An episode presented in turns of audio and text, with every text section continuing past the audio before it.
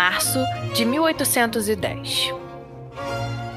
Tia Ethel lhes fazia companhia naquela tarde. Era um dia chuvoso, mas bastante agradável. Prudence gostava do frio singelo e da calma que a chuva fina trazia. Por isso estava feliz pelas cortinas estarem abertas e o quarto iluminado com toda aquela paisagem que gostava. Estava no quarto de Robert. Ele parecia dormir, mas ela sabia que não o fazia, apenas buscava uma forma de não conversar. Esse era o conde e sua maior preferência.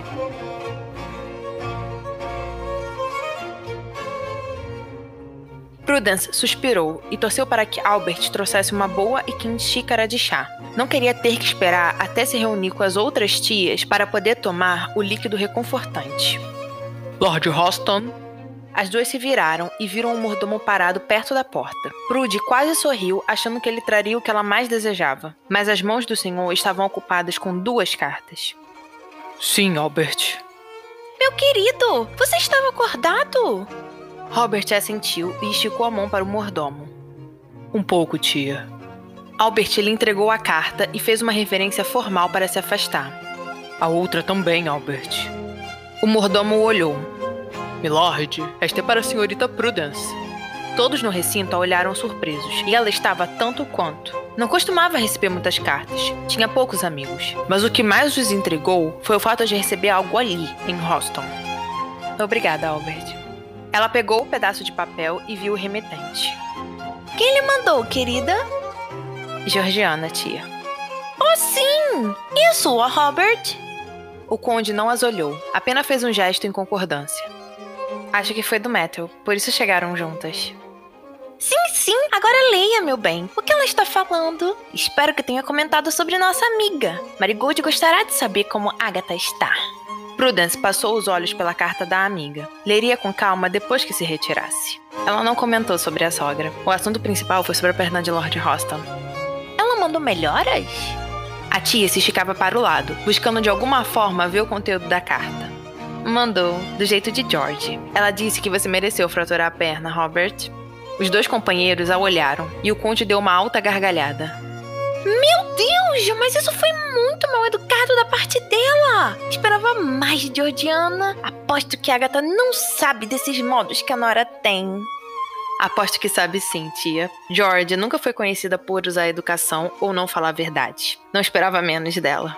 Prudence deu um simples sorriso e voltou a focar na carta. Não li as palavras da amiga, mas já tinha uma noção do que estava escrito. A crítica a Robert e ao seu estilo de vida. Discurso que acompanhava a amiga há 10 anos. Falava também sobre os lindos meninos que ela tinha com Matthew e sobre alguma novidade vinda de algum dos conhecidos. Ainda bem que você não se casou, meu filho. Não aguentaria uma jovem assim. Ainda bem que eu não casei com uma jovem assim. Me casar é algo que você, tia Marigold e tia Letia nunca vão desistir de conseguir realizar. Apenas com alguém que vale a pena ser chamada de Condessa de Roston, como minha falecida mãe e sua. A tia levantou e colocou o bordado de lado. Vou ver se chegaram as cartas de casa. Pedimos ao Gibson que mandasse nossas correspondências para cá. Já retorno, meus queridos. Ela saiu sem esperar que os dois concordassem. E lá estava Prudence, sozinha com Robert, novamente. O que eu achei estranho foi que Georgiana não me escreveu diretamente para dizer que eu merecia a fratura. Ela o olhou e umedeceu os lábios. Ele queria saber por que Prude havia recebido a carta da amiga, ao invés dele. Eu escrevi para ela. Disse que caso precisasse falar comigo, eu estaria aqui. E acabei tendo que explicar o porquê. E isso fez Matthew me enviar uma carta cheia de sermões e preocupações sobre os meus erros. Sinto muito por isso. Robert passou a mão pelos cabelos desarrumados e sorriu para si. Não sinta. Às vezes é bom escutar os outros falarem de seus erros. Ajuda a ver se passou ou não do limite. Ou seja, sentir arrependimento?